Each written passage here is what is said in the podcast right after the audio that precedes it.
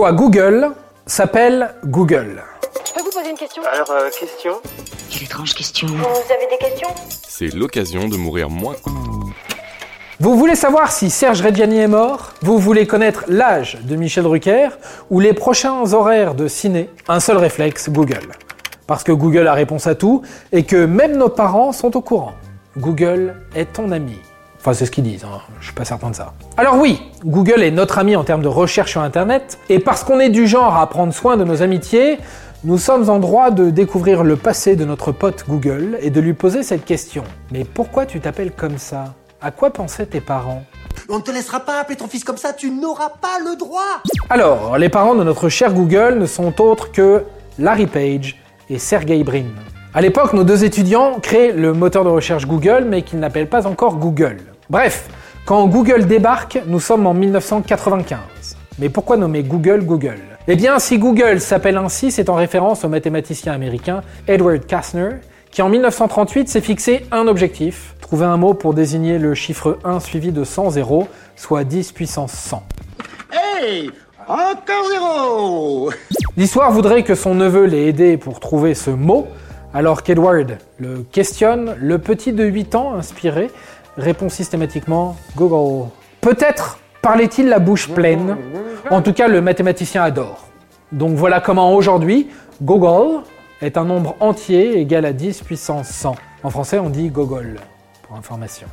Qu'est-ce que j'ai dit, une connerie? C'est pour une insulte, ça, si. C'est vrai? Toujours étant que 60 années plus tard, les fondateurs de Google ont eu vent de cette histoire et choisissent alors de nommer leur moteur de recherche Google. L'idée leur plaît puisque Google représente un peu l'infini et que le moteur de recherche a pour vocation d'héberger une infinitude de données. Au départ, Googleplex est alors évoqué, mais Larry Page et Sergey Brin préfèrent en rester à Google. C'est vendu. Mais comment passons-nous de Google à Google? Parfois, on raconte qu'il est question d'une faute de frappe dans la création du nom de domaine. On sait combien les marques aiment inventer de jolies histoires pour s'en remettre au hasard. Mais on peut lire aussi que c'est une question de bon sens. Google, c'est plus facile à écrire, prononcer, retenir. Alors, ciao Google, bonjour Google. Ça suffit plus, les belles histoires. Faut leur montrer en supplément des scènes qui feraient dégueuler les singes du jardin des plantes. En tout cas, hasard ou pas, ce Google est une bonne nouvelle. Ouais, ouais, parce qu'avant de s'appeler Google, Google était baptisé Backrub, qui signifie littéralement massage de dos. Je vois pas tellement le rapport avec la recherche. Vous imaginez, vous, dire au cours d'une conversation euh, Faut que je demande à Backrub.